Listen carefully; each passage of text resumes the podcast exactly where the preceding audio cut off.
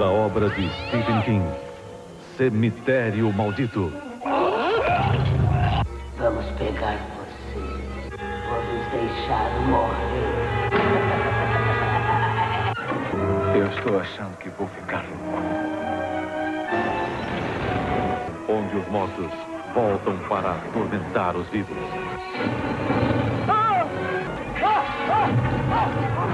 Cemitério Maldito.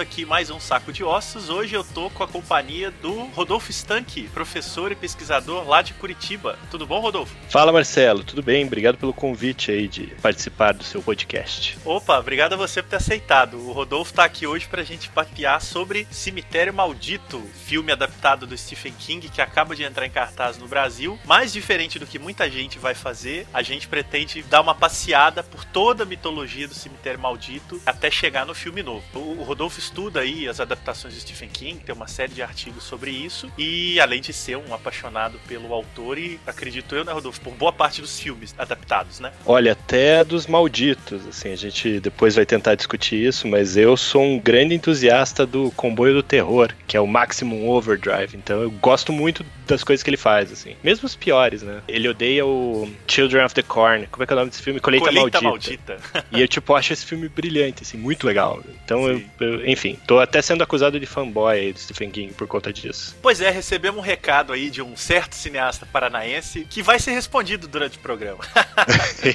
Mas eu gosto muito do Maximum Overdrive. Você puxou aí e já tocou o coração, né? Porque esse filme é demais. Ele- esse merece um podcast só pra ele. por favor. Pois é. E o Cemitério Maldito estreou no- nos cinemas brasileiros aí no comecinho de maio, né? Eu, eu não sei exatamente quando esse episódio tá indo ao ar, mas eu acredito que muita gente vai ter visto. Já vou avisando bem rápido, a gente vai passar meio cronologicamente pelo, pelo livro, pelos dois filmes e pelo novo filme. Então a gente vai dar spoiler só do que a gente estiver falando. Então, se alguém já ainda quiser ler o livro nunca leu e não quiser saber nada, é melhor nem ouvir o programa. Depois a gente vai falar do filme primeiro, do segundo filme e, enfim, do, do filme recente de 2019. Então, o ouvinte que eventualmente estiver interessado só no filme de 2019, ainda não viu, mas quer ouvir um pouco sobre toda a história em torno do Cemitério Maldito, pode ouvir o programa tranquilo. Quando chegar no filme novo, a gente vai avisar para poder entrar com spoiler nele, ok, Rodolfo? Perfeito. Então tá. E aí as comparações que são inevitáveis a gente deixa pra fazer quando chegar no filme de 2019.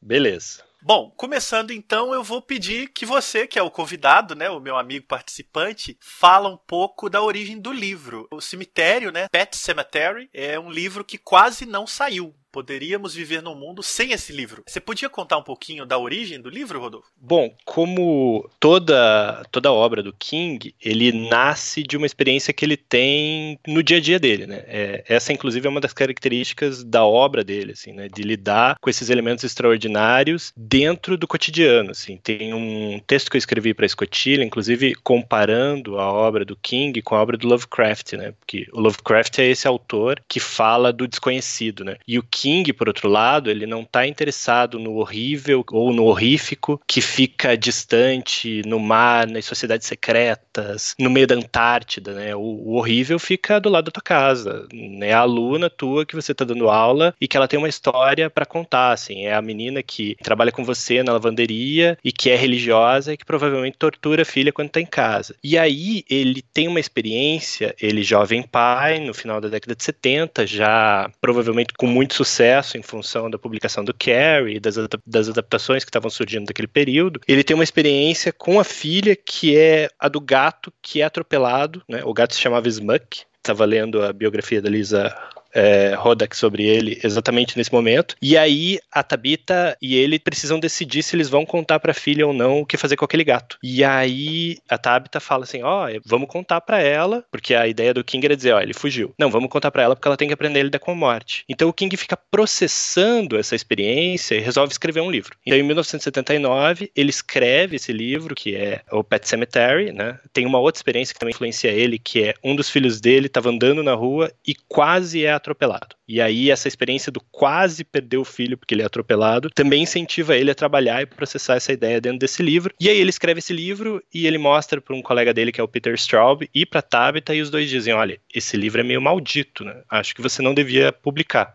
Então o que acontece é que ele bota o livro numa gaveta e esse livro só vai sair de uma gaveta porque ele está tentando, lá por volta de 1982, 1983, se livrar de um acordo que ele fez com uma editora chamada Doubleday. Então ele tira esse livro da gaveta e fala: Ó, oh, eu tenho essa porcaria aqui, vou publicar para vocês. E aí o livro finalmente é publicado e se torna um sucesso estrondoso, assim, né? Ele pega bem o momento em que o King está descobrindo que tem um público leitor dele que vai ler tudo que ele escrever, cada linha. E provavelmente que todas as coisas que ele escrever vão acabar virando um filme ou uma adaptação para televisão, assim. Então ele pega o início dessa obsessão que as pessoas começam a ter pela literatura do Stephen King, assim. Complemento ao que você falou, né? A história do atropelamento. O, o King ele vai dar aulas, eu acho, Uhum. vai morar na beira de uma rodovia muito parecida, né, com, com da história original do cemitério. E o filho dele quase é atropelado por um caminhão. E ele reproduz essa imagem no livro, só que no livro o filho é atropelado,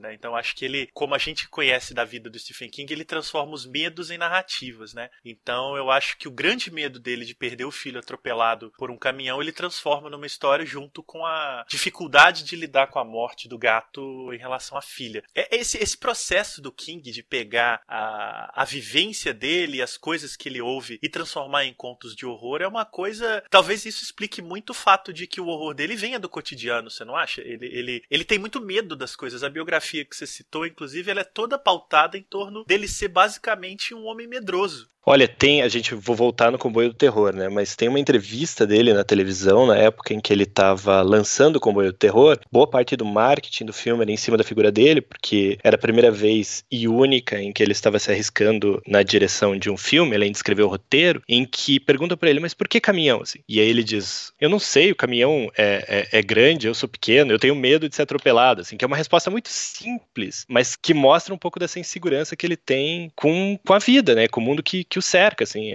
Eu volto, volto no exemplo da Carrie, né? Então, Carrie é aquela menina quietinha, assim, mas que se você provocar demais, ela tem ali um segredo, que é, sei lá, telecinezinho, que ela vai matar todo mundo dentro de um baile, assim, né? Então é a, é a menina quietinha, que todo mundo subjuga, assim, mas que ela se torna, sei lá, uma arma mortal, assim, durante um baile da escola, né? Que era um ambiente onde os jovens supostamente deveriam estar seguros. Então, eu acho, eu acho muito curioso, porque sempre é, pro King o vilão é o teu vizinho que é simpático, mas na verdade esconde no porão uma série de corpos, assim, e o seu pode ser o próximo. É, e eu gosto muito no livro, não sei a sua memória do livro, não sei quando você leu. Há 16 anos, cara, eu tava fazendo cálculo aqui. Olha só. É, Então você tem a primeira leitura dele. eu só tenho a primeira leitura.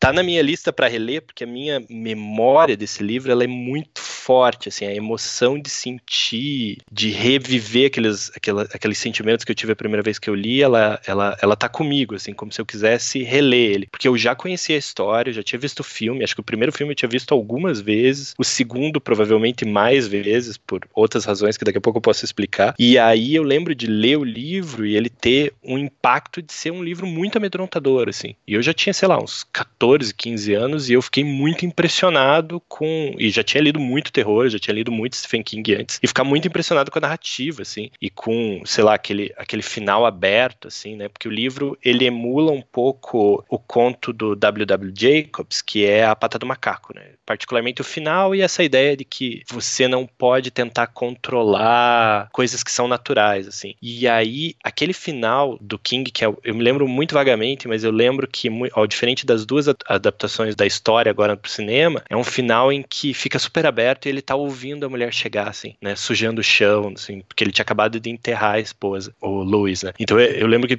aquele impacto, assim, daquela, daquela história que ficou comigo durante tanto tempo, assim, né? Na verdade, a história do, do Cemitério Maldito é uma história muito, muito importante para mim, assim, porque ela remonta minha própria cinefilia de horror, assim. É, eu tenho uma relação com o livro meio confusa, e nem tanto também. Eu, eu li muito jovem e eu não me lembrava direito dele. Acho que foi um desses livros que eu li num carquilhão de outros livros que a gente acaba lendo na juventude quando se apaixona por alguma coisa. E aí Sim. eu lia Stephen King, Agatha Christie, Conan Doyle, Lovecraft não, eu fui ler já, já adulto. Sabe que eu também? Também, né? Pois é, eu acho que era Sim. muito difícil pra gente.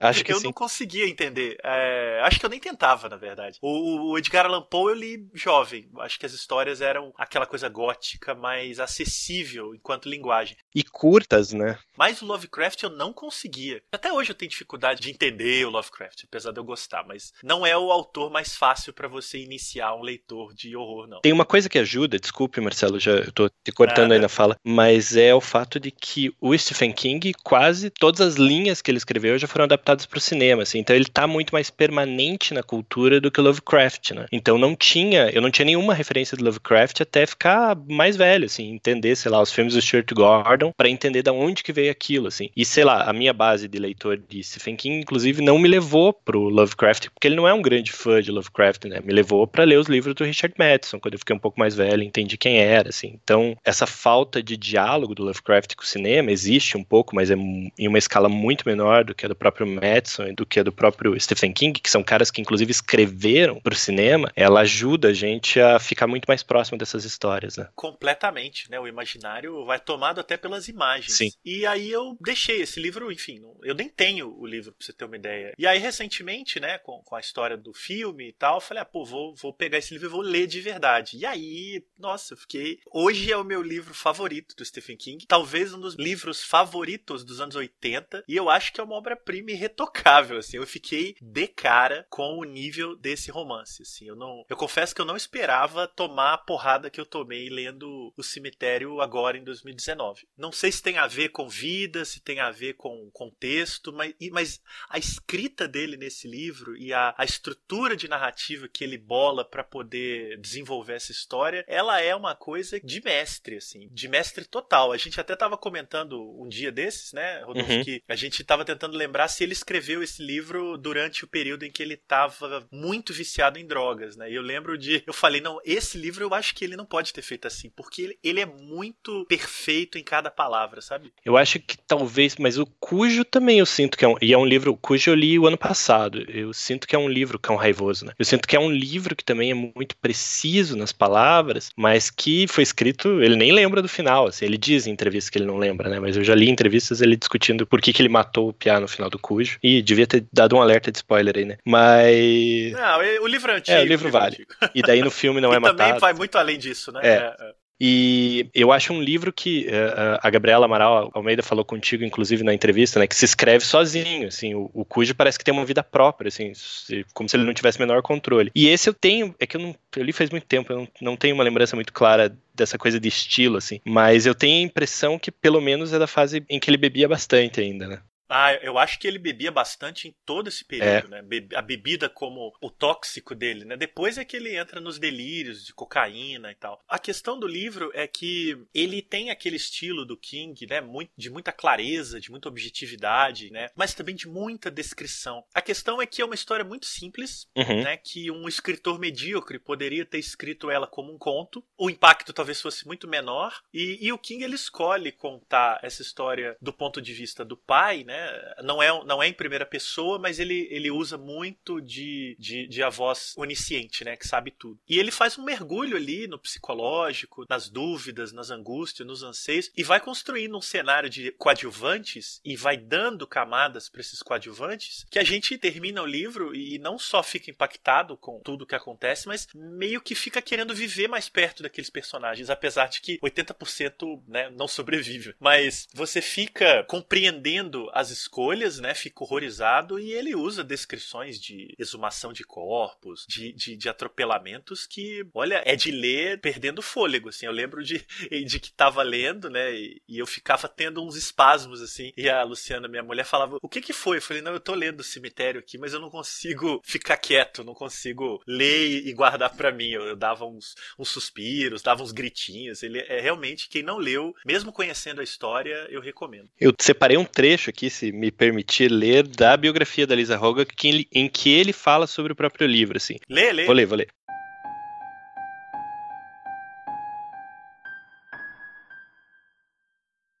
Pela minha vontade, eu até hoje não teria publicado O Cemitério. Não gosto dele. É um livro terrível, não em termos de escrita, mas porque apenas desce na escuridão. Parece dizer que nada funciona e nada vale a pena. E eu não acredito nisso de verdade.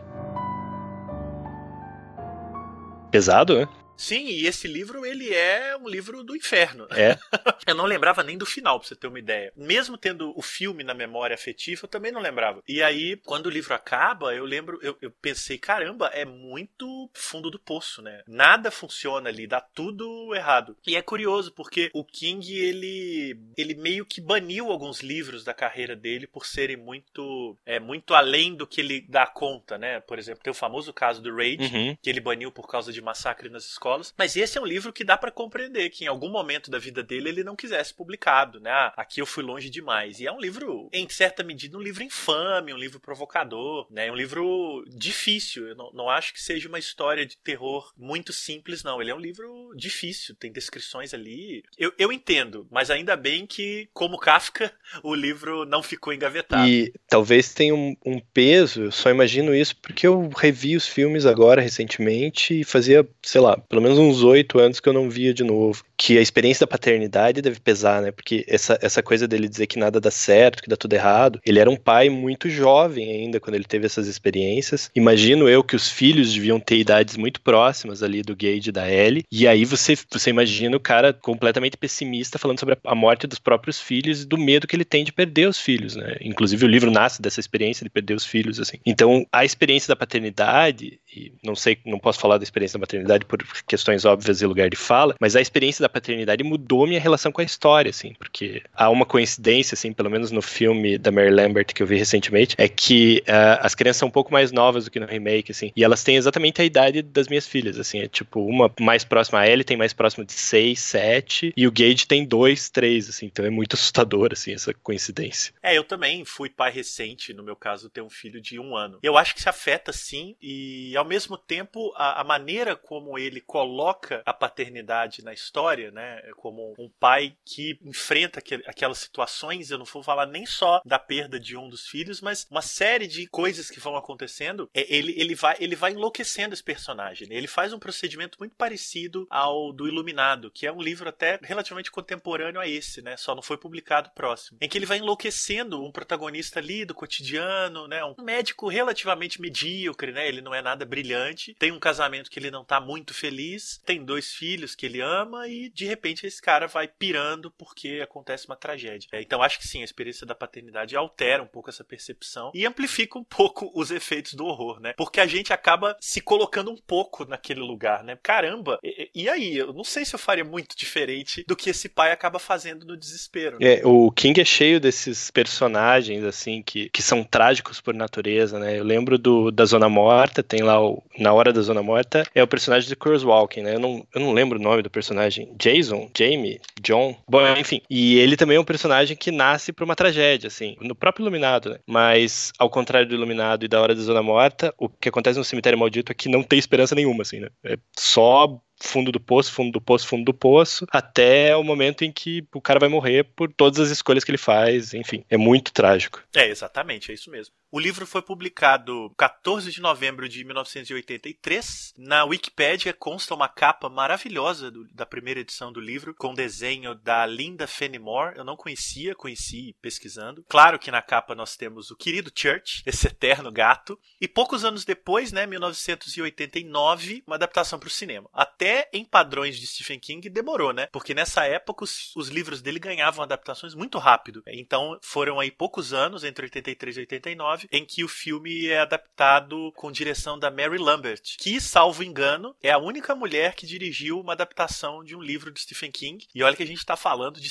dezenas e dezenas de adaptações. Então ainda tem esse elemento bastante singular de uma versão do Cemitério Maldito pela única diretora que trabalhou numa adaptação do Stephen King. O filme você deve ter uma memória mais. Nem falo da revisão, né, Rodolfo? Mas uma memória afetiva mais forte. Não, por causa das imagens, porque passava na televisão. Então, é, esse filme remonta a minha experiência com o horror, assim. Então, toda vez que eu tento recontar, assim, da onde que surgiu a minha experiência, por que, que eu gosto de horror, por que, que eu resolvi pesquisar isso na graduação, no mestrado, doutorado, e fazer uma coluna sobre isso e tal, é porque eu creio, a partir de, de coisas que eu converso com a minha mãe posterior, passou uma propaganda da primeira vez que esse filme passou na televisão, e eu fui remontar, porque essa, esse vídeo tem no YouTube, inclusive, passou numa tela quente em 1991 ou 92, e aí eu tava com a televisão ligada, assim, assistindo algum desenho, algum filme, e eu falei, mãe, olha esse filme, você vai assistir? E a minha mãe é, é, sempre foi minha entrada pro horror, porque ela via os filmes e me contava, assim. Então ela me contou essa história desse, desse cemitério em que um, um pai enterra um gato que foi atropelado e o gato volta malvado. Ela não me contou o resto, né, mas eu lembro que eu fiquei muito impressionado com essa história, e na mesma época em que esse filme passou, e eu posso estar confundindo alguma coisa, eu lembro que tinha o cartaz do 2 na minha videolocadora, assim, que era um, um cartaz gigante, numa locadora cheia de filme bem grande no meu bairro e tal. E aí eu fiquei com aquilo na cabeça, assim. Então, a primeira vez que eu assisti, eu devia ter uns 9 ou 10 anos. E eu fiquei muito assombrado, assim, muito assombrado. Eu lembro que eu via muito filme terror. Eu vi primeiro dois, porque eu gravei de uma tela quente por volta de 96, 97. E aí eu fui alugar o primeiro achando que era zoado que nem o dois, assim, que era um filme mais divertido, que era um filme mais para criança, assim. Não sei se, não sei se a minha, a minha imaginação dava, mas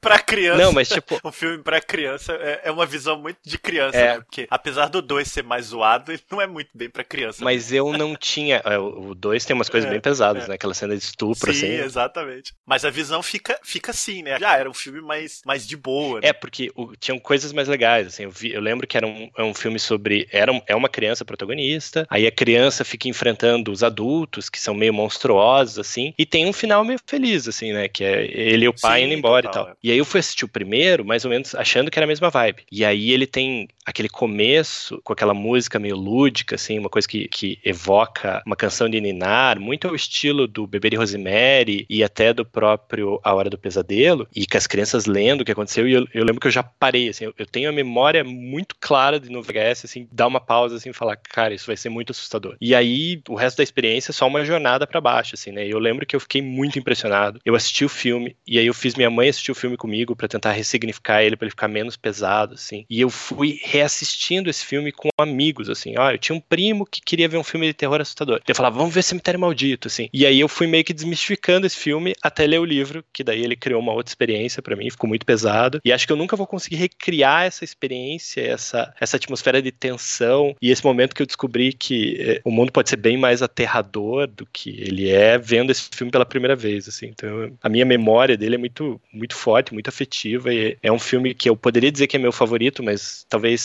é um dos meus favoritos do King, mas talvez não seja o meu filme favorito eternamente, mas ele é um filme que tem um lugar muito especial no meu coração, porque ele remonta essa possibilidade do horror de te deixar muito arrasado e te mostrar que nada dá certo e que você pode estar condenado a uma tragédia natural, assim, pelas próprias decisões que você toma. É, o segundo filme, ele é. Aproveitando que você citou, né? Ele é de 1992, então é bem a época aí que você se deparou com cartaz na locadora. O primeiro é de 89 e o primeiro Cemitério Maldito ele tem essa particularidade também de ser roteirizado pelo próprio Stephen King, né? Era uma época que ele estava muito presente nas adaptações, ele participou de várias, né? Acabou dirigindo uma depois, que a gente falou. A gente vai falar muito do Maximum Overdrive, né? Pra deixar bem claro que a gente gosta. A Mary Lambert, em algumas entrevistas, ela fala que, que ele ia pouco no, no set, mas ele era sempre bem-vindo quando ele ia lá dar uma olhada na filmagem, mas que ele ia pouco e ele não dava palpites. Mas imagina você, uma jovem cineasta, dirigindo lá uma adaptação do livro desse e o autor chega, o cara fez o roteiro, devia ser uma, uma emoção muito forte. né? Nossa, eu, eu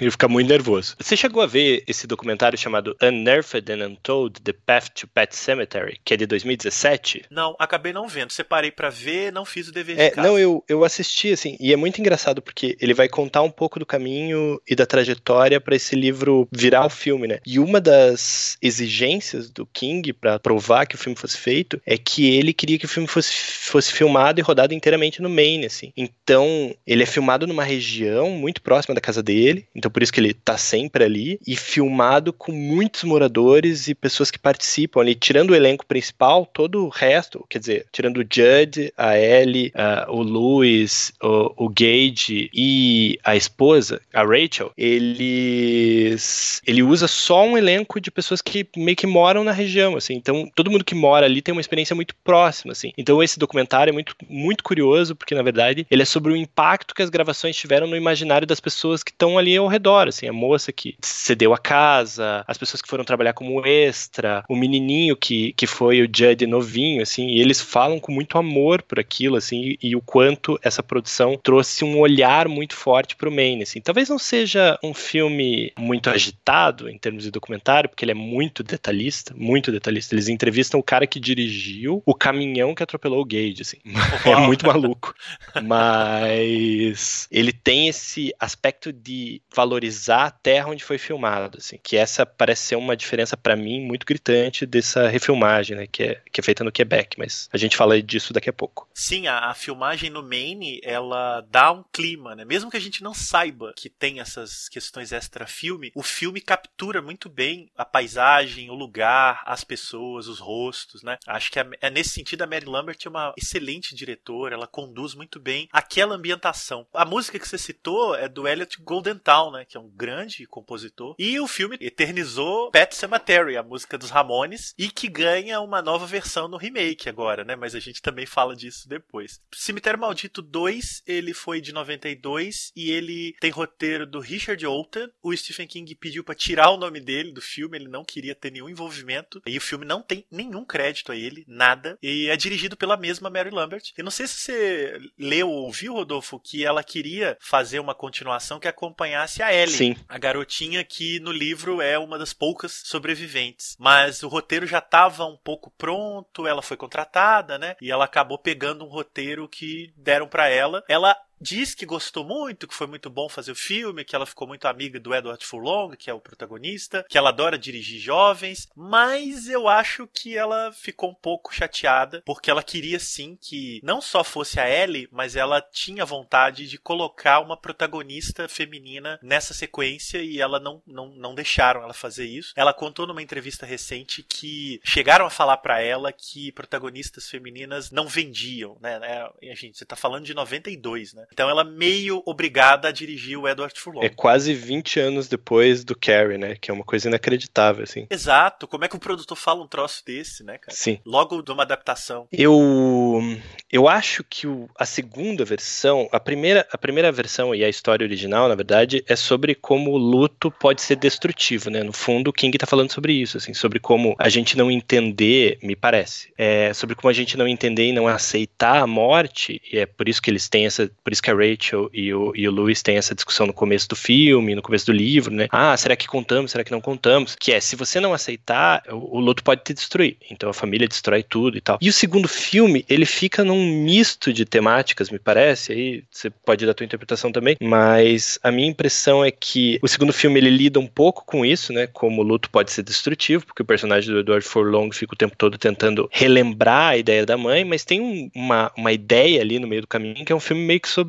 sobre imagem, sobre representação, assim, sobre aparências, né? Que é tipo, então tem a babá que quer ser igual à mãe, então tem a mãe que é famosa, e aí o Edward Furlong é meio que hostilizado pelos colegas porque ele carrega essa, essa ausência da aparência da mãe dele, que era uma atriz muito famosa, e ele agora é um fracassado, assim. Então, e eu acho que isso tudo fica meio mal resolvido. Tanto a coisa do luto, né? Tanto a coisa de você tentar recapturar e aceitar que a morte é um processo, e essa coisa da aparência também. Então, é- é- ele, ele é um filme muito tematicamente aberto e que me incomoda um pouco reassistindo ele mais velho, em que eu tento superar algumas cenas bem legais, assim, tipo a do menino na moto, ou o menino com machado tentando, com a, com a serra elétrica tentando matar o, o Edward Furlong no final do filme, assim, porque eu queria alguma coisa a mais, assim, que eu acho que o primeiro filme da Mary Lambert ainda me entrega, né, que é essa ideia de você, ó, entenda que você não tem controle sobre as coisas, remontando de novo a história do, do da pata do macaco, do Jacobs, né. Não sei qual é a tua per- percepção sobre isso. bem parecida. Eu acho legal essa percepção da- das aparências, não me, não me tinha ocorrido, mas tá, realmente tá bem dentro do filme. O que me incomoda muito no filme, apesar de ter boas cenas, de fato a Mary Lambert ela é muito boa em construção de cena, só que nesse filme ela foi maltratada porque o roteiro dele realmente é um problema É. e me parece um filme mais barato. E olha que o primeiro filme, eu, eu- eu realmente não tenho essa informação, mas me parece, pode ser tá, até um problema de produção, um filme mais barato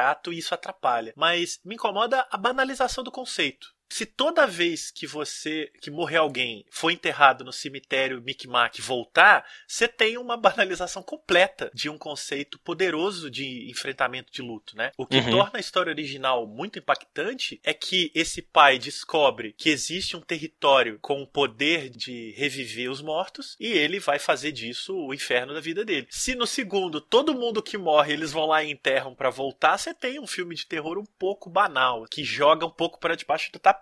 Olha, eu não quero falar nada, mas talvez essa seja uma das coisas que mais me incomodam nessa refilmagem. A gente já chega lá. Ih, rapaz, olha aí. Ó, é só título de não que represente alguma coisa, mas segundo o IMDB, o valor de produção do Cemitério Maldito 2 é de 8 milhões e o valor de produção do Cemitério Maldito 1 é 11 milhões e 500 mil. Diferença pequena, né? É, mas mas eu sei, acho- eu acho que Eu acho ah, que a pobreza, ela tá meio na- nas escolhas, assim, né? É. Então, eu acho que talvez, eu não sei se isso é, é da Mary Lambert, se é do roteiro, essa coisa do pesadelo, por exemplo, da mulher com os seios à mostra e a cabeça de lobo, assim, no meio, que é uma coisa meio de delírio, que eu acho que o, o primeiro filme já tinha, né? Só que ele era muito mais orgânico, então, sei lá, o Louis entra na casa do Judd e a casa tá toda derretida, com as coisas quebradas, que é uma coisa meio surreal, assim. Aquele começo dos, aquele começo da, da canção de Ninar, com as crianças lendo e lembrando dos animais que elas enterraram ali, também tem uma coisa meio, meio de sonho, assim. E eu acho que esse filme tentou trazer isso e ele traz de um jeito muito ruim, assim, né? Ele não consegue, não consegue amarrar essa ideia desse lúdico assustador com, com essa narrativa que é meio, sei lá, meio punk, assim, meio gótica. Tem umas músicas de rock no meio, assim, que simplesmente não cabem com a trama do filme, assim. Enfim, é muito mal amarrado, assim. eu acho que eles quiseram emular os Ramones, né? E meio que não, não funciona muito bem. É, mas o, o Ramones é tão pontualmente colocado no filme original, né? É quando o cara tá dirigindo o carro e quando acaba o filme, a, a Rachel levanta a faca pra acertar o Louis e acaba o filme. E aí você tem o Ramones. E o resto é tudo orquestrado, né? E nesse, nesse segundo filme, a trilha sonora ela te invade, assim, de forma muito forte, assim. Ela tá em todos os lugares, assim. E sempre com uma banda, sempre te tirando do lugar onde você tá assistindo, assim, pra te lembrar que aquilo é uma história muito mais leve. Eu até gosto do, do confronto final em que o Edward Furlong dá uma pirada, sabe? Eu acho que ali o filme quase chega numa anarquia que faria muito bem a ele. Mas aí logo depois as coisas dão muito bem e, e tem um recomeço. Não é exatamente, eu não sei se é otimista, como a gente falou, mas ele não te deixa com aquele nó que o livro e o primeiro filme deixam, né? Mas independente disso, ele é um filme de horror muito pouco expressivo. Apesar de eu gostar do amigo, o amigo, eu acho simpático o amigo do Furlong no filme. Eu, eu fico com pena dele, porque ele é muito maltratado por aquele padrasto, que é o, aliás, grande participação, né? Do. Como é que ele chama? Me ajuda aí. Ai, meu Deus do céu. É. Clancy Brown. Clancy claro. Brown, Clancy Brown. Grande Clancy Brown. Tem uma participação antológica, talvez o único do elenco que entendeu que tava numa roubada, né?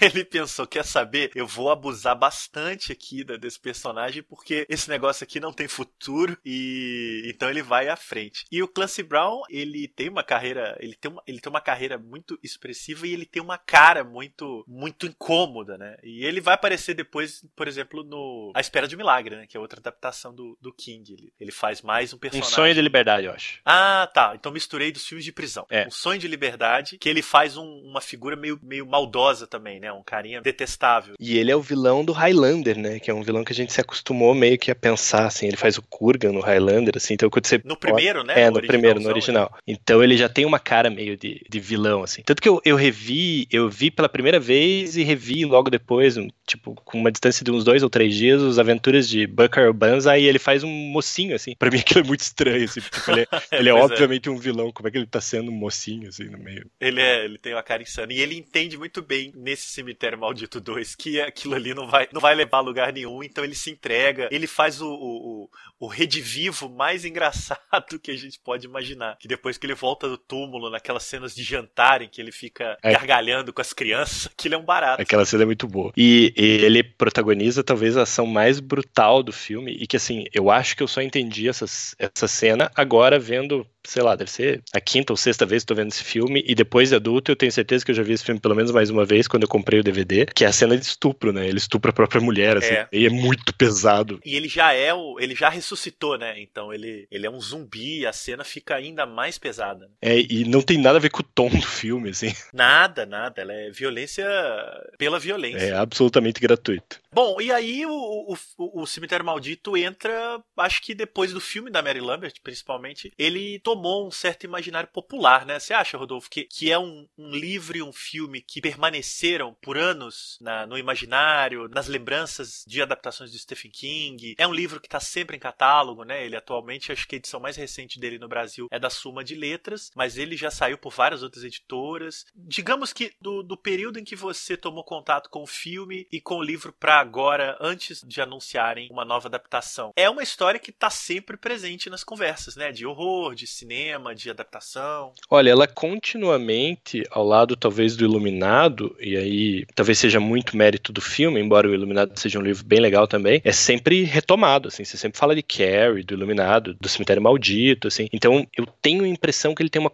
uma contribuição muito forte, assim, para você pensar a obra do King, assim. E sempre que você precisa falar de livros pesados do King, o primeiro que as pessoas citam é o Cemitério Maldito, assim. E aí o King é, sei lá, o autor vivo mais adaptado pro cinema, assim, né? E ele mesmo gosta dessa ideia, assim, tanto que incentiva as pessoas a adaptarem a obra dele pagando um dólar por uma parte dos contos lá naquele projeto Dollar Baby. E sendo um dos escritores provavelmente mais bem sucedidos da história e, e- e o mais adaptado vivo, é óbvio que as obras dele, especialmente a mais sombria, com alguma frequência vai ser comentada. Mas ele tem um outro efeito, e aí eu estava pesquisando isso antes de entrar aqui, né? Que é uma contribuição muito significativa, que é essa mitologia do, do cemitério indígena, né? Eu sei que a gente tem isso no Poltergeist, muito forte, assim, mas me parece que é o cemitério maldito que vai deixar muito clara essa ideia de que o cemitério, de que o, o, o cemitério indígena americano, né? Esse cemitério desses, desse povo americano que foi massacrado pelos europeus e que desapareceu, ele tá ali com uma memória de uma maldição que nunca vai deixar os brancos morarem tranquilamente no seu próprio território. assim. Então, pra mim é muito curioso porque você sempre vai ver, vai ver nos Simpsons, vai ver, sei lá, no Rick and Morty, você sempre vai ver uma, um- uma série de referências pequenas a esse cemitério indígena com poderes, né, de ressurreição, que tem algum vínculo e é uma contribuição muito forte pro horror, assim, né? É, é quase um ícone do horror você falar do cemitério indígena, assim, ah, não vou me enterrar no cemitério indígena, assim. Mais até do que o próprio cemitério de animais, assim, essa ideia do, do Mick Mac, assim, ela é muito forte culturalmente. As pessoas entendem quando você fala que existe um cemitério indígena e que não, não dá para enterrar, que a terra é amaldiçoada, né? Que a terra é podre. Eu nunca achei que o,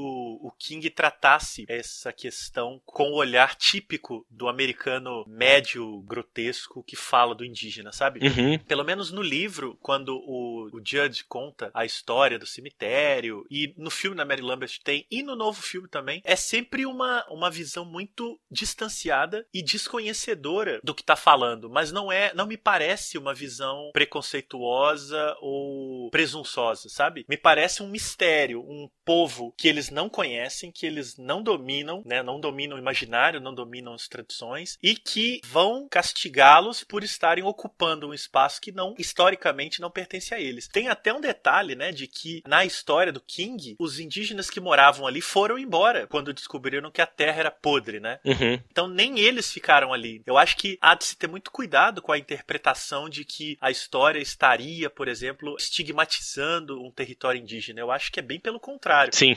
Sim, sim, sim, sim. Tá, na razão. verdade, né, construindo um imaginário enigmático de um território que os próprios indígenas, que, pela história do Stephen King, né, ali habitaram, foram embora. Falou, olha, isso aqui, essa terra aqui não nos serve, ela, ela é amaldiçoada, eles se mandam. E largam aquilo pro homem branco. Vocês querem ocupar? Ocupem, o problema é de vocês. Mas essa terra aqui, ela tá podre. E aí, segundo o filme, isso eu não me lembro se tá no livro, mas o novo filme, isso eu posso comentar sem problema, o Judge até explica, ah, e foram eles que construíram aquela barreira para que as pessoas não atingissem aquela terra. Então, os próprios indígenas que moraram ali, eles criaram uma barreira para que ninguém ocupasse. Se o homem branco vai, é problema dele. Nisso, o fantasma do Victor Pascal faz um pouco esse papel, né, da figura que alerta, olha, não vai para lá, não mexe com isso, não seja seduzido e o homem branco vai lá e faz. Eu acho que o King tá em alguma medida dizendo isso, sabe? Vocês vieram para cá, tomaram a terra deles, mas vocês também vão levar aquilo que eles não quiseram. É o que herdou, né? Eu não me lembro se o livro do Iluminado, porque o Iluminado, se faz 16 anos que eu li O Cemitério Maldito, o Iluminado deve fazer uns 18, 19. Mas eu não lembro se no Iluminado tem isso no livro. Eu sei que no filme do Kubrick, e eu sei disso por causa do Labirinto do Kubrick, que é o documentário do Rodney Asher, há uma série de referências a um pseudo cemitério indígena também, né? Com a mesma coisa, ó. Você construiu esse hotel aqui e esse hotel meio que tá assombrado pelas pessoas que morreram aqui por conta desse cemitério indígena, assim. E aí, é, no, no delírio do Rodney Asher, o Kubrick esconde isso na lata, que faz referência ao índio, sei lá, nos,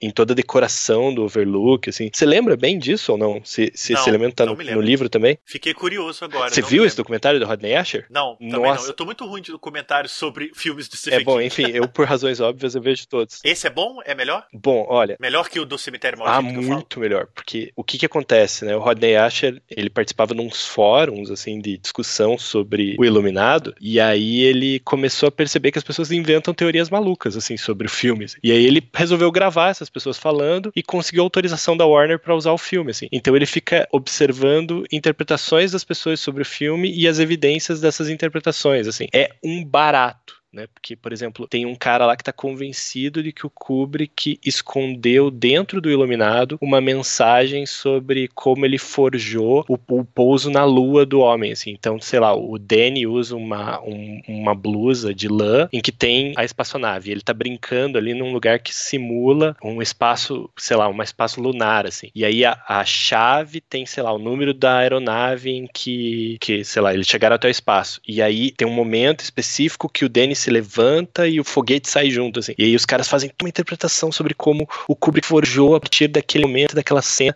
é, o pouso do homem na lua. É, tipo, muito divertido, muito divertido, assim. Que ótimo. Se você considerar que o Kubrick descobriu como era a Terra antes do, da viagem à Lua, as histórias se conectam, né? No 2001. Pois é, e é muito louco porque aí nesse, nessa história eles vão ficar identificando, tem uma parte do filme que fica identificando só elementos indígenas dentro do, do hotel, assim. Então, toda a tapeçaria é indígena, todos os elementos de decoração tem quadros indígenas, tem vários momentos em que você vê, um, sei lá, canecas e quadros e, enfim, um monte de coisa que tem, tem índio. E particularmente uma lata de uma sopa que tem um índio atrás, assim. E eles ficam minutos e minutos e minutos discutindo o que, que aquela lata representa para falar sobre o cemitério indígena que tá ali e como, na verdade, o filme é sobre a violência e o sangue derramado dos indígenas e por isso que tem uma porta do elevador que derrama sangue porque tá falando sobre o massacre que os europeus fizeram na Europa. Assim, é muito legal esse filme. É muito legal. legal, legal. Juro.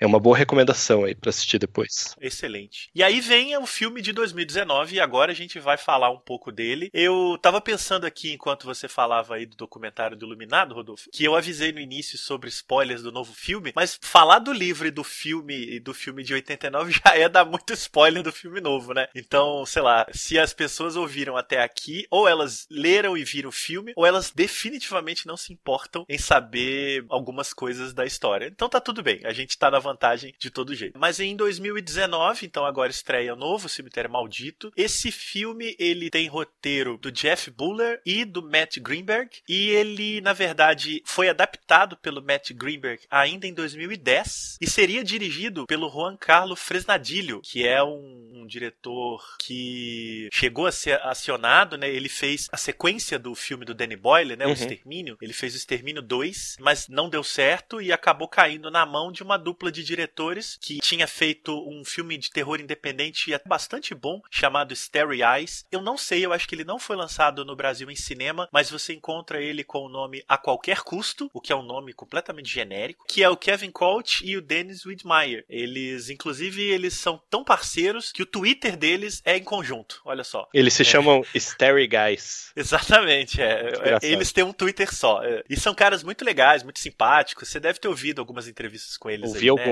Muito muito empolgados, né? Eles fizeram esse Starry Eyes que fez bastante sucesso no circuito independente e foram procurados, né, ali, conversa aqui, conversa ali, foram procurados para adaptação do Cemitério Maldito, que para eles foi um susto, porque eles tinham que lidar com um filme com orçamento, é um filme caro. Eu até vou te pedir, Rodolfo, você que tá craque aí nos orçamentos, que você conta pra, pra gente quanto que esse filme foi orçado. Esse eu meio que saí de cor, porque é 21 milhões. Olha só, em atualizações é um valor bem alto. Uhum. E, e eles são contratados, então eles não têm tanta autonomia, tanto que o roteiro, nem o roteiro é deles, né? São de outras pessoas, mas eles dão alguma marca, né? Especialmente uma marca de estilo, que curiosamente eu acho que não é tão presente quanto no Starry Eyes. Eu não sei se você conseguiu ver, Eu não consegui. é um filme de muita personalidade, pra mal e pra bem. Ele na verdade é um filme muito simples, mas que acredita no horror como um gênero que pode ir até algumas consequências questionáveis, no melhor sentido, sabe? Uhum. Eles não têm muito pudor de fazer as coisas no Starry Eyes, não. Basicamente é um filme sobre uma. É bem aquela história de uma jovem de subemprego americana que tá tentando se tornar uma grande estrela em Los Angeles. A qualquer custo, né? Eu acho que daí veio o título em português, mas principalmente o título em inglês, né? Que é Olhos de Estrela, de Starry Eyes, é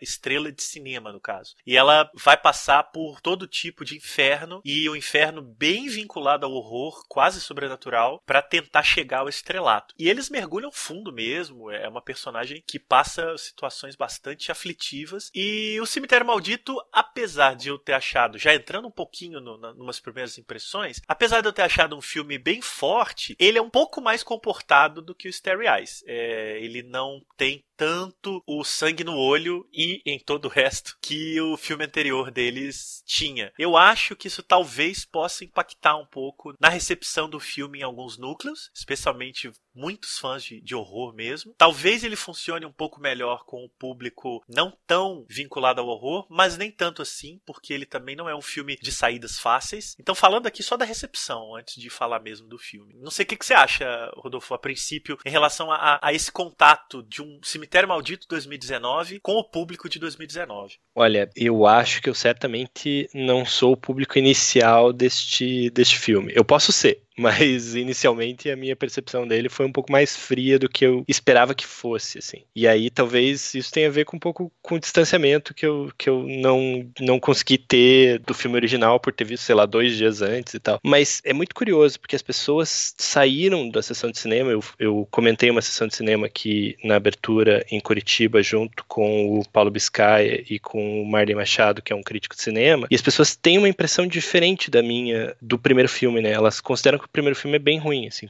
especialmente pessoas mais velhas que viram o primeiro filme no cinema, assim. Então, não sei exatamente da onde que vem isso e, e, e da onde que, não sei se as pessoas que descobriram esse filme posteriormente na locadora têm uma relação afetiva com ele diferente das pessoas que viram o original no cinema, mas parece parecia um consenso, assim, né? Eu tô, tô dizendo isso meio que meio que da, da minha percepção empírica ali, observando isso. E aí foi muito engraçado porque muita gente que viu o filme ficou com essa impressão de que era um filme muito mais tenso, muito mais duro e muito mais difícil, assim. Ouvi isso de várias pessoas saindo do filme, assim. Várias pessoas dizendo, olha, é melhor que o original. E aí a minha reação foi tentar imediatamente proteger o original, né? Proteger a emoção que eu sinto quando eu lembro do original e do que ele dizia, É, assim. Então é. isso, isso atrapalhou um pouco o meu sentido, assim. É muito curioso. Aqui em Curitiba, pelo menos, acho que imagino que em outros lugares também, a maior concorrência do primeiro filme nos cinemas era o Batman do Tim Burton, que era um grande filme de super-herói, né? E o Cemitério Maldito chega aqui, no Brasil, pelo menos, no- nos Estados Unidos estreou faz algum tempinho, mas a maior concorrência é o Vingadores, né? E são filmes que têm propostas muito diferentes, porque eu ouvi entrevistas aí, voltando, provavelmente você ouviu as mesmas, do Kevin Coach e do Dennis Widmeyer, falando sobre como, tentando se defender do porquê que o filme, no trailer e no cartaz, revela a grande revelação, o grande twist do filme, né? Posso, posso dizer qual é, né? Ah, já tá liberado. É, que é a Ellie que morre no lugar do Gage. E aí o trailer mostra isso, o cartaz mostra isso. Eles começaram a defender o filme de um jeito que eu acho muito nobre obra, assim, dizendo, olha, a gente fez o filme pra posteridade, né? Então não é para as pessoas que estão vendo esse filme na estreia, não é para as pessoas que estão acompanhando. O marketing do filme tem que fazer uma proposta, mas nós, como diretores, temos que realizar um filme que outras pessoas, que dure para sempre, em resumo, né? E é muito curioso observar isso em, em relação oposta à proposta de um filme tipo Vingadores, assim, que tudo que ele tem para entregar precisa ser nos primeiros dias, assim, porque cada vez que esse, cada vez que passar mais tempo desse filme, ele mais sentido vai perdendo, assim, em termos de experiência cinematográfica. Quer dizer, posso estar sendo injusto com Vingadores, assim, mas me parece que daqui a três anos, quando tiverem feito mais, sei lá, 12 filmes da Marvel, a gente vai olhar para esse filme e ele não vai ter nem 10% do impacto que é você ver um filme quase sem informação nenhuma depois do que aconteceu com Guerra Infinita, assim, né? Então, Vingadores Ultimato tem essa, tem essa perspectiva meio que para durar agora, nos primeiros fins de semana, enquanto, sei lá, o Cemitério Maldito, que é um filme que revela muito mais coisas no trailer e tal, tem essa intenção de durar muito mais tempo, assim. Então, eu tenho um palpite sobre público que o público vai reencontrar esse filme lá na frente, assim, ele vai ter um sentido completamente diferente do que ele tem agora, assim, né? Porque agora a gente tá muito bombardeado pelas imagens, ele dialoga com o primeiro de um jeito muito específico, assim, e com a obra original de um jeito muito específico, e que a gente só vai conseguir apreciar isso mais tarde, assim, para novos públicos que forem descobrindo ele depois, assim. Pode ser um palpite muito furado, né? Eu não consigo prever o futuro, mas é só um palpite. Não, eu acho que seu palpite ele é bastante fundamentado, especialmente a relação que você faz com a efemeridade do Vingadores Ultimato. Que é um filme que eu gostei de ver, mas eu sei que daqui a cinco anos eu talvez tenha gostado, vou gostar menos e menos, assim, conforme o tempo for passando. Sim, o Vingadores Ultimato é isso, e a gente tá falando dele aqui exatamente pelo seu ponto de são filmes que estrearam juntos. Ele é uma experiência de catarse imediata, né? Ele é feito para um grande fandom se encontrar e viver aquela conclusão. E o Cemitério Maldito é esse filme que chega pela beirada, é uma adaptação de, de um romance, já tem uma versão de cinema, é um filme de horror num mar de filmes de horror que toda semana são despejados e precisa enfrentar esse mastodonte que é o Vingadores, né? E é bom lembrar que você citou o Batman em 89, o Batman foi um filme evento também, né? Era o grande filme da temporada quando ele estreou, não se falava de outra coisa. A gente era criança, mas não se falava de outra coisa. É, Eu tinha dois anos.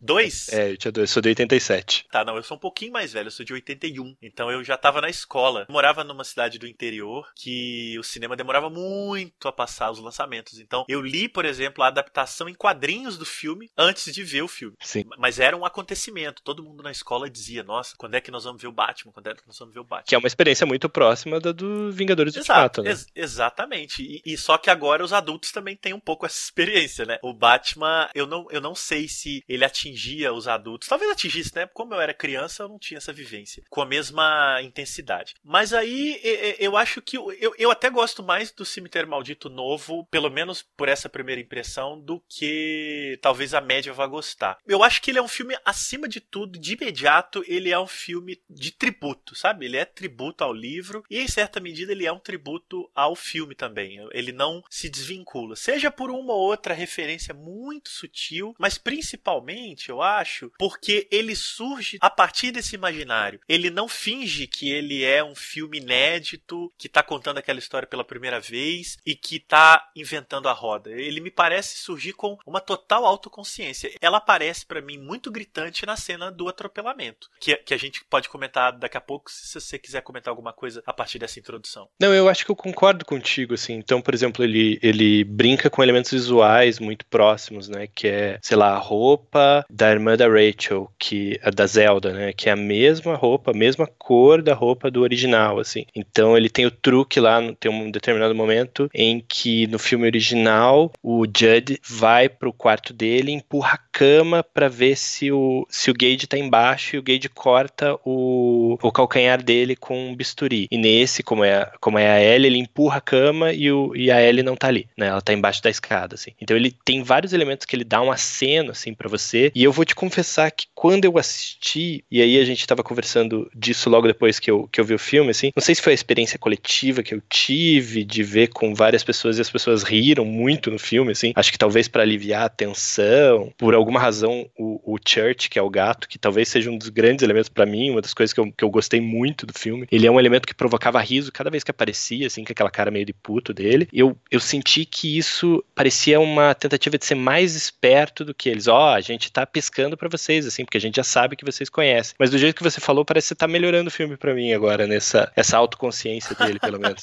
É, eu acho que ele é muito autoconsciente sim, e eu acho que isso é de roteiro. Não Uhum. é de direção. Não é à toa que é um roteiro que já vem sendo trabalhado há muito tempo, buscando aí uma viabilização. Quando chega na mão do Kevin Colt e do Dennis Whitmire, ele já tá amadurecido nessa autoconsciência. Eu acho que isso aparece, pra mim, gritou, assim, berrou na cena do atropelamento. Porque o que, que é a cena, tanto no livro quanto no filme? O Louis tá lá num momento feliz com a família, num gramado. O garotinho corre pra estrada e tá vindo um caminhão. E ele corre atrás e não consegue segurar o garotinho. O garotinho vai pra estrada, o caminhão atropela. Que é muito forte, né? Tanto a descrição do livro quanto a cena no filme. No novo filme, essa cena existe exatamente igual. O garotinho, né? O Cade corre, o pai vê, ele não vai alcançar, porém ele alcança. Tem ali um momento que eu acho que o filme quase diz pra gente: olha, aqui ele vai salvar o filho dele. Mas ele não vai salvar a filha, porque esse personagem, o, o Louis Creed, tá condenado a não conseguir viver esse luto. Se ele não salva o filho, ele também não salva a filha. Então eu acho que o filme tem essa consciência de brincar com essa referência. Porque a cena é idêntica. E eu sabia, eu tinha tomado esse spoiler no cartaz, né? Eu sabia que a, a ressuscitada ia ser a filha. E, e achava estranho. Eu falei, poxa, eles vão simplesmente inverter os filhos? Eu quero saber por quê, né? Deve ter alguma coisa no filme que indique pra que fazer essa inversão. Eu nem sou purista de adaptação, não, sabe, Rodolfo? Eu também não sou tenho- muito, não. eu não tenho muito isso. Mas algumas coisas, às vezes, você pelo menos fica intrigado, né? Por quê? Porque alguém senta, vai adaptar uma história como essa e troca o filho, né? Eu ficava com essa pulga atrás da orelha. E quando eu vi a cena, eu meio que entendi. Eu falei, ah, eu acho que a ideia aqui é justamente trabalhar com o imaginário, com essa memória coletiva de que aquele personagem vai ser atropelado e o pai não vai salvar. A gente inverte, ele vai salvar, mas a filha vai ser atropelada e ele vai viver aquilo tudo outra vez. Eu, eu tive um pouco essa impressão. A cena, de, de repente, ela foi impactante, assim. Eu falei, uai, gente, eu não esperava que eu fosse achar a cena do atropelamento tão, tão impactante como eu achei. Mas muito por uma certa racionalidade autoconsciente. Fora o fato de que é uma cena muito forte, né? É uma, é uma garota sendo atropelada por um caminhão. Em termos de roteiro, ela é pesada. Eu acho bem dirigida. E em autoconsciência, eu acho muito, muito esperta. Eu gosto da cena, assim. Tem uma coisa que eu gosto nesse filme, uma tentativa de fazer nesse filme, que no primeiro, eu não, não lembro disso no livro especificamente, mas eu sei que no primeiro filme, no, no filme da Mary Lambert, existe uma sugestão do Judd de que o fato dele ter enterrado o gato já condenou a família à morte imediatamente, assim. E nesse, parece que o Church, especificamente, ele caminha junto com a história para mostrar como o fato dele estar ali é o que está provocando todos esses elementos, assim. Então parece que ele tenta amarrar de forma muito mais consciente o fato de você ter brincado com os mortos é necessariamente o que está levando à morte da Ellie, que é necessariamente o que vai levar à morte da Rachel e posteriormente à morte do próprio Louis, assim. Não sei se você sentiu isso, porque o gato tá muito mais presente nessa cena do que tá no muito, outro, muito. assim. Na verdade, é uma curiosidade de fanboy. E aí, um beijo pro Paulo Biscaia, que nos chamou de fanboy do Stephen King. É, que eu queria saber o tempo de tela. Eu acho que o Church do novo filme tem muito mais tempo de tela que o Church do filme original. Ele certamente tem mais presença. Ele aparece muito, né? Sim. assim. eu sempre achei que no, no filme da Mary Lambert ele aparecia pouco. O que não era um problema, porque ele é, ele é uma figura um pouco espectral, né? Ele, ele depois, especialmente depois que ele volta, ele tá pelos cantos, ele tá rosnando aqui, tá comendo um passarinho ali. É interessante que ele apareça pouco, mas nesse agora eu acho que ele apareceu bastante, inclusive na sequência final, em que ele vai aparecendo, e aí tô conectando com o que você falou e concordando, ele vai aparecendo a cada vez que vai ter uma nova manifestação de violência, né? Ele tá nos ambientes, que é muito presente no livro. Ou até, eu não sei em qual podcast eu ouvi, é, em algum podcast que discutiu, sei lá, o livro os filmes, alguém disse que ele vira o sidekick do Gage. Uhum. No caso, nesse filme, ele vai virar o sidekick da Ellie, né? Que é o acompanhante ali, o parceirinho mirim, que fica presente em todas as cenas de violência. Ele aparece muito nesse, eu tive essa impressão. E é um excelente gato, né? É. Que personagem. Ele é quase um presságio da morte nesse, né? Muito forte, Sim, assim. Você- vê ele, você sabe que vai acontecer alguma coisa ruim, assim. Que no original tinha um outro tipo de personalidade. Naquele documentário, de novo, voltando, né? Que conta a história do cemitério maldito, no Unearthed and Untold The Path, The Path to Pe- Pet Cemetery, é muito curioso porque eles vão dizer, eles vão jogar com a Mary Lambert, ela dizendo, olha, é muito fácil lidar com o Gage, que era criança, com a menina que, que interpretava ela e tal, mas com os gatos, e daí eles dão a entender que tipo, foi muito, muito mais difícil filmar com os gatos. E aí, ouvindo entrevistas dos diretores da refilmagem, eles só elogiam os gatos, assim, porque os caras, os treinadores conseguiram encontrar não sei quantos gatos, e os gatos faziam tudo, assim. Então eu acho que ele tinha um pouco mais de controle. Tanto que é, é, a Mary Lambert vai inverter isso no segundo e vai usar um cachorro, assim, porque é muito mais fácil de mexer, né? E o cachorro sim é vai. É, e o cachorro sim vai ter esse papel de presságio da morte, né? Aliás, eu vou aproveitar o, o tema gato para trazer aqui uma pergunta de ouvinte. A gente recebeu uma pergunta do perfil de Instagram Sombras da Aventura. Olha só.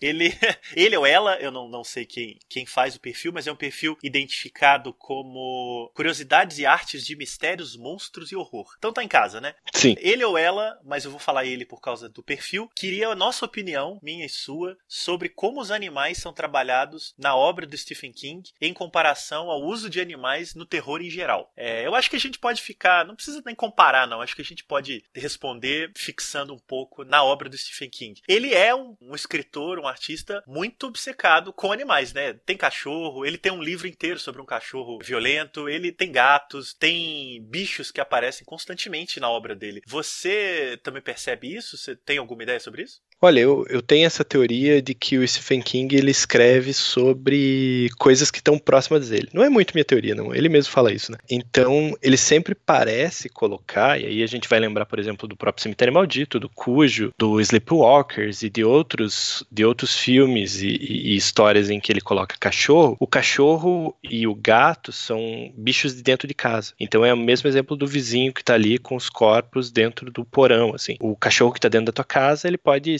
e é um cachorro muito amável, um São Bernardo que nunca toca ninguém, ele pode ser picado por um morcego e pode virar uma criatura muito, é, muito mortífera, assim, né? Então me parece que na obra do King ele sempre procura colocar esses animais que estão com a gente como fonte do perigo. Isso é muito forte no Cemitério Maldito, mas a gente pode observar outros livros dele que, e outras histórias que contam isso, assim. Eu teria que dar uma olhada especificamente nos demais livros, né? Periga de ter aí até na, na internet uma lista dos animais mortíferos da obra do Stephen Mas King. ah, A Metade Negra é o último livro que eu li do Stephen King formalmente, né? E daí vi o filme do Romero, assim. Mas ele tem essa coisa dos pardais ali, que estão sempre sim. presentes como presságios da morte também, e que são pássaros absolutamente convencionais, né? É, e ele tá na capa de uma edição do, do Metade. Metade. Chamava Metade Negra. a É, a edição, Metade né? Agora Negra, ele foi da- traduzido Metade Sombria. Eu não sei a edição nova, mas é uma edição antiga que eu tenho, da, acho que da Mestres da Fantasia, é o desenho do Pardal mesmo. É um bichinho, né, tão sereno.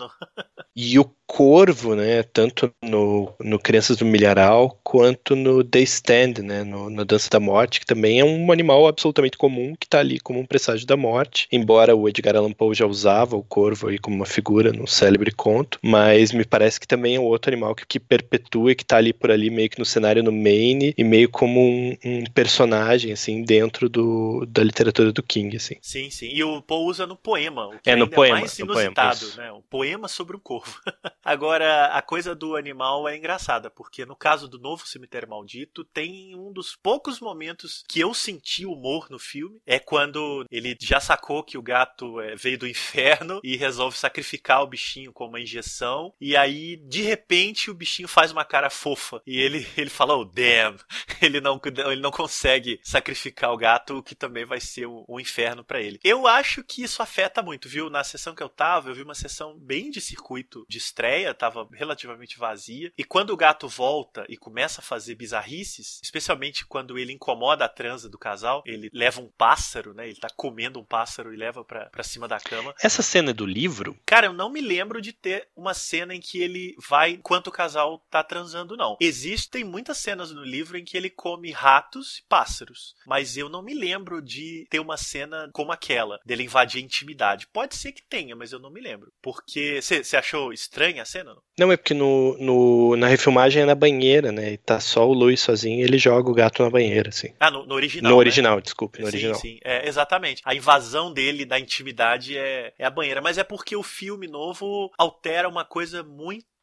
importante da história, tanto do livro e do filme, né? A família não viaja quando o gato é atropelado. Esse é um dado bem alterado e eu acho que tem motivos dramáticos, mas tanto o livro quanto o filme, a família vai para o dia de ação de graças, vai passar com a família dela, da esposa. Ele não se dá bem com os pais dela, então ele prefere não ir, ele prefere ficar ali sozinho, vai tomar uma cerveja com o Judge, e é nessa viagem que o Church é atropelado. Sim. Então, quando o Church volta, ele tá sozinho em casa. Então, tem a cena da banheira, tem vários momentos em que ele tem que enfrentar o, o, o Church sozinho. Tanto é que no novo filme, a mulher dele sabe que o gato foi atropelado, né? Ele já fala com ela, e ah, como é Uhum. que nós vamos contar pra ela? E, e essa informação ela é completamente omitida na história original, né? Ele, ele não conta pra ninguém que o, que o gato foi atropelado. O gato volta, fica com aquela coisa estranha, e tanto mulher quanto filha ficam dizendo, ah, ele tá fedendo, eu não quero ficar perto dele, o que que tá acontecendo e, e tal. E você tava contando, da, eu te cortei, você tava contando da tua experiência com o filme. Sim, aí no momento em que o gato volta, começa a fazer aquelas coisas estranhas, três pessoas saíram da minha sessão. Eu achei estranho, porque eu pensei, ah, uma às vezes é banheiro, água, mas três. Só que depois elas voltaram, assim, uns, uns seis, sete minutos depois. E aí eu pensei, será que elas não estavam gostando de ver o, o gato ou foi só um, um problema? Não sei, a minha narrativa foi essa. Eu inventei de que elas estavam incomodadas que o gato era muito bizarro e resolveram dar uma voltinha. Mas provavelmente não era nada disso. Olha que curioso, agora que você comentou, eu lembrei que saiu pessoas da sessão, saíram pessoas da sessão que eu tava assistindo também no, na meia-noite no Cine Passeio. E não tem razão nenhuma pra pessoa sair e não voltar do filme numa sessão de meia-noite. A não ser que ela não tava A gostando do filme. é. Exatamente, não é porque tá tarde, né? Sim,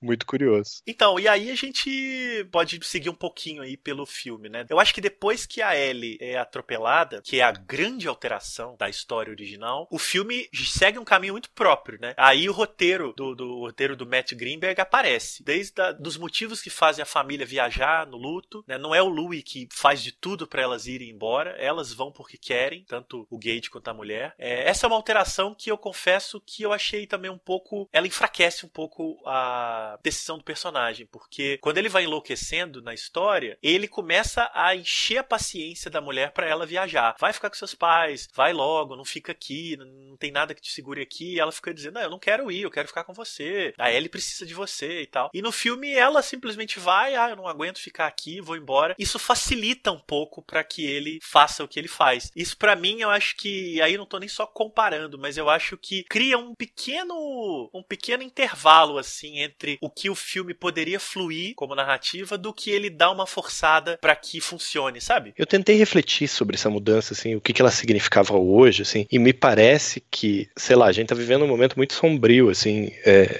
é, e, e- e de obscuridão e de racionalidade, assim. Então me parece que o filme pega esses elementos que tem um pouco a ver com loucura e ao invés de deixar ele levar, gente, eu tô melhorando o filme até pra mim falando isso, mas ao invés de deixar o, o Luiz enlouquecer sozinho, ele meio que abre a porta e leva a gente pra dentro do delírio, assim, sabe? Então é como se ele estivesse tentando dar razão pra aquela situação que é muito extraordinária e absolutamente irracional, assim. Então a gente tá vendo um monte de coisa que a gente não queria ver, né? Que é tipo ele penteando o cabelo da filha, enfim, com até com, sei lá, com o couro cabeludo dela todo grampeado, assim, e tentando dizer, ó, a gente vai viver feliz, assim, e a gente não tem a menor ideia do que vai acontecer naquele momento, assim, né? Então, e, e que é muito próximo do que a gente tá sentindo agora, assim, tentando racionalizar, sei lá, todas as loucuras que estão acontecendo aí nos governantes. De, enfim, eu tô, a gente leva isso pro Brasil, mas se a gente levar Claro, isso pros claro. Estados Unidos, eles ficam com É. o mesmo tipo de sentimento, assim, que é um monte de decisão irracional e que a gente tá no meio dessa decisão irracional tentando fazer sentido e não consegue, assim, a gente só, só na angústia do que vai acontecer daqui a pouco, assim. Então, nesse sentido temático,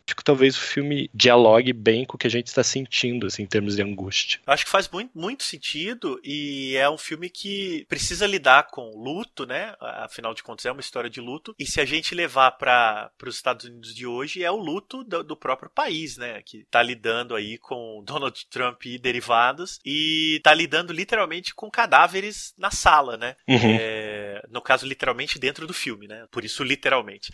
É, ele, tá, ele tá lidando ali com um cadáver na cama, que é uma cena que não existe no livro e que eu achei absolutamente perturbadora. Eu não sei você, mas ele dormindo com aquela menina morta, olha, eu, eu, eu não me lembrava de ter ficado tão inquieto no cinema há muito tempo com um filme de horror. Eu não tenho é, medos e, e pânicos em filmes de terror. não- O sentimento do medo não me afeta. Eu fico inquieto muito mais pela, pela construção das coisas. coisas, né? E, e fico impressionado. A inquietação de ficar meio encolhido e pensar, meu Deus, eu tenho muito raro. Foi uma delas, aquele olho torto. Eu até queria que você comentasse que você tinha me dito Ah, é. antes da gravação, que na sessão que você viu, uma sessão de meia-noite, o olho torto, pelo jeito, não funcionou, né? Não, ele, ele talvez tenha funcionado por outras razões, assim, mas as pessoas gargalhavam. Então, a partir do momento em que a Ellie volta, e aí ela começa a dançar ali com aquela música toda torta, daquele jeito todo maluco, quebrando as coisas, as pessoas gargalhavam, assim, meio que talvez pra aliviar essa tensão que elas estavam sentindo, alguma coisa assim. Então, eu fui muito louco, porque eu tava,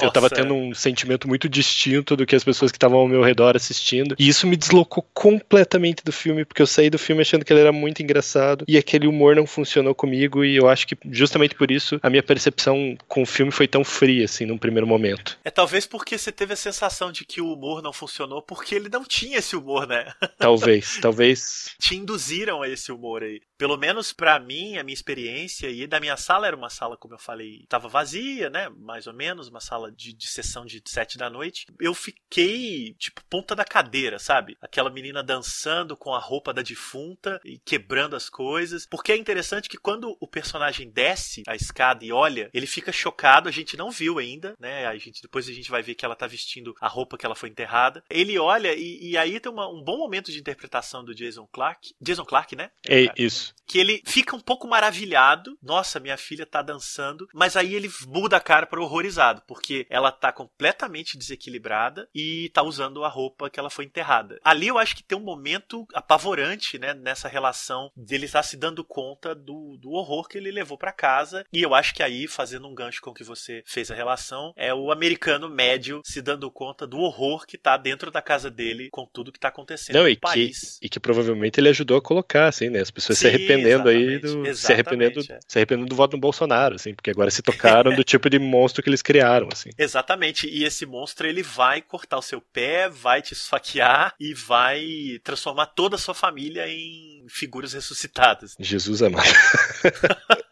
Ué, bom, é mais ou menos isso, né? Essa alegoria eu acho que ela tá bem presente. E aí a gente pode encaminhar até pra essa escolha do filme, que também é uma escolha bem controversa. É diferente da história original, e aí você até provocou isso quando a gente tava comentando o Cemitério Maldito 2, né? Todo mundo vai ser enterrado naquele cemitério e um enterra o outro, né? Tem um carrossel ali que eu achei muito quase uma ironia do filme, uma ironia delirante, né? Porque é óbvio que aquela garotinha não conseguiria carregar o corpo da mãe até aquele cemitério lá no alto. Tão rápido. Então a gente. É, a gente compra isso porque eu acho que o que conta ali é a sensação, né? O horror tem muito isso, né? Pesadelo, ele prescinde de explicação. Então a mim não incomoda absolutamente nada. A questão é que aí vira um carrossel. Ela enterra a mãe, a mãe mata o pai, a mãe enterra o pai e eles voltam pra pegar o gate. Eu, assim, a escolha eu não achei problemática. Te digo que eu gostei. O que eu acho é que os últimos 15 minutos de filme são muito corridos. E aí me incomoda um pouco porque a gente não tem muito tempo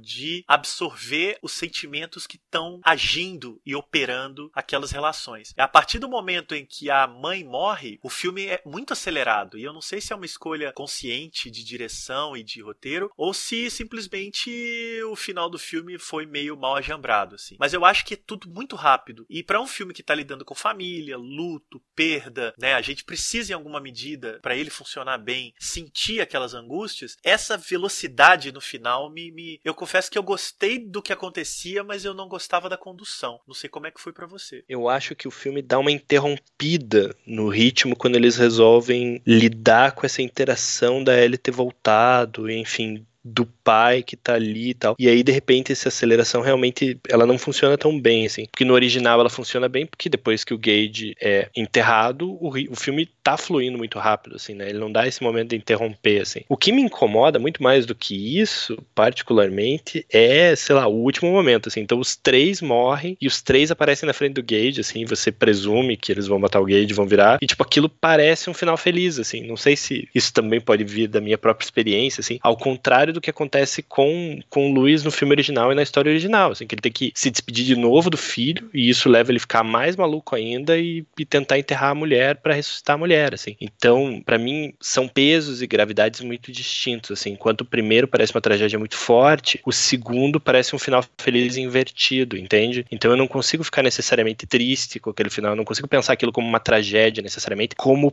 como o original me afeta e como o livro provavelmente me afetou também a primeira vez que eu li, porque eu me lembro muito claramente da cena do, do que o King descreve, e aí você pode me corrigir, porque a lembrança sempre muda, né? Mas é do, do Louis sentado na cozinha ouvindo a mulher chegar, assim. É isso, é assim que acaba o final, né? É, do livro. qua- quase isso. Ele escuta ela chegar, ele sente o cheiro, ele identifica o cheiro da terra, e aí ele sente uma mão no ombro dele e um sussurro, querido. E aí o livro acaba com a palavra honey, né? Querido. É só isso, ponto. Então, mas O, o- eu o não- filme da Mary Lambert tem um pequeno epílogo, né? Que ela esfaqueia ele. É, não No- chega a no esfaquear. Fora de quadro. É, fora de quadro. É fora de quadro. Então me parece que ele é muito mais grave. E aqui me parece que ele termina no delírio completo, assim, né? Que não necessariamente é, é um final. É um final infeliz completo, assim. Não é tão trágico quanto poderia ser, assim, quanto o original era, assim. Me lembrou muito o final do Us, assim, que é um final que é muito pessimista, assim. Você descobre lá que a Lupi, um spoiler pro final de Us, aliás, que a Lupita Nyong'o,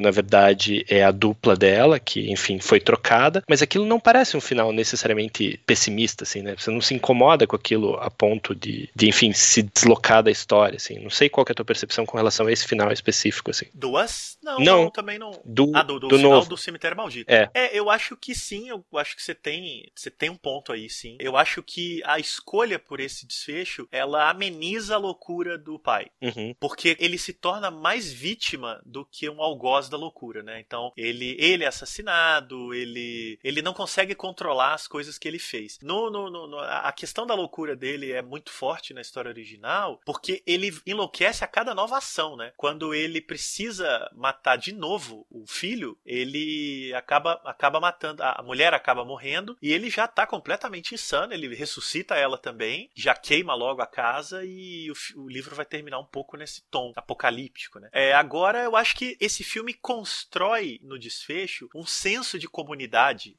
Isso. diferente. Isso, É, exatamente. ele cria uma comunidade ali, uma comunidade de ressuscitados. É quase como se justificasse a ação do Luiz enterrar a menina a primeira vez, assim. Ou o sim, gato, sim, assim. sim, possivelmente. Você retira ali o, o desculpa, o Judge da equação, que ele, o Judge está condenado mesmo em todas as versões, mas constrói um, um núcleo familiar renovado. O que em si pode ser visto como uma, uma nova visão sobre essa história, eu acho perfeitamente legítima e aceitável. Talvez ela fale um pouco do nosso tempo mais do que a história original, mais ou menos dentro de- dessas ideias que a gente está lançando aí, de que essas famílias apodrecidas na América estão se perpetuando, né? Ou se perpetuaram, assim. Existia todo uma, um, um encaminhamento social e político que foi quebrado e agora o que resta é um bando de mortos-vivos, assim. Eu acho que talvez esse final ele seja aparentemente mais feliz, mas porque essa comunidade formada agora é uma comunidade de, de gente podre e fedorenta, né? Sim, sim, sim, sim. Eu não sei. Talvez, nesse sentido, esse final ele seja mais contemporâneo. Acho que sim. 2019. Acho né? que faz sentido pro momento. sim. E principalmente é mais cínico, você não acha? É um final mais debochado, mais irônico até do que o próprio filme. Sim. O filme não parece seguir pra isso aí. Ele é um filme, é um terror muito sério, muito muito contido até. E no final ele vira uma alegoria, me parece cínica, irônica e debochada, porque aquele final ele tem uma carga, eu acho, de autorreferência e deboche muito grande. Não acho engraçado, mas eu acho que e, o deboche nem sempre é engraçado, né? Mas eu acho que ele tem sim um, um riso de dar essa essa guinada e uma autorreferência fortíssima ao- à história original, porque se na história original o Gage é o atropelado e ele é o que volta, na nova versão ele vai ser o último a, a passar por essa experiência. Então eu acho que também tem esse ciclo que é quase uma maneira do filme estar dizendo, olha, a história agora é outra e o ciclo tá mudando. Bem legal, eu acho que é isso, é bem por aí, assim, a tua, tua percepção está acertada, e eu volto a dizer, talvez esse filme melhore com o tempo. Melhore muito, assim, porque quando a gente começar a entender ele como uma chave para ver o que, que a gente estava passando nesse momento, talvez as pessoas consigam ver ele como um mapa, assim, de toda a ideologia e todo, todos os medos que nós temos hoje. Ao contrário do medo que, sei lá, o King tinha, que era um medo muito pessoal, no final da década de 70, ou que o que a Mary Lambert estava querendo discutir no final dos anos 80. Legal, Rodolfo, muito obrigado. Acho que a gente passou por muita coisa do filme, do livro, falamos praticamente tudo que dá pra falar nesse primeiro contato, né? Um filme que acabou de estrear, eu vi hoje, no dia da gravação. Você ainda viu alguns dias antes, mas ainda tá contaminado. Então, deixar ele agora ficar um pouco aí pra ver se as nossas presunções aqui se, se, se revelam acertadas ou não. Mas obrigado pela participação, foi ótimo poder papear de Stephen King contigo. O que é isso, Marcelo? Eu que agradeço o convite e conte comigo para outras dessas, porque é sempre muito divertido. Foi um prazer. Certamente você volta, eu já vou até adiantar. O Rodolfo estuda Twilight Zone, então se tudo correr bem, a gente volta em breve papeando sobre o novo Além da Imaginação aí com produção do Jordan Peele. Já topa, né? Você já topa. Opa, claro. Já topei antes, mas topo agora formalmente. Beleza. No momento que a gente tá gravando, a série já passou da metade, elas são 10 episódios. Então daqui a alguns dois ou três episódios do Saco de Ossos, provavelmente a gente conversa um pouco dela, tá bom? Então, Rodolfo, obrigado e obrigado a todo mundo que ouviu a gente até agora. Valeu, até mais.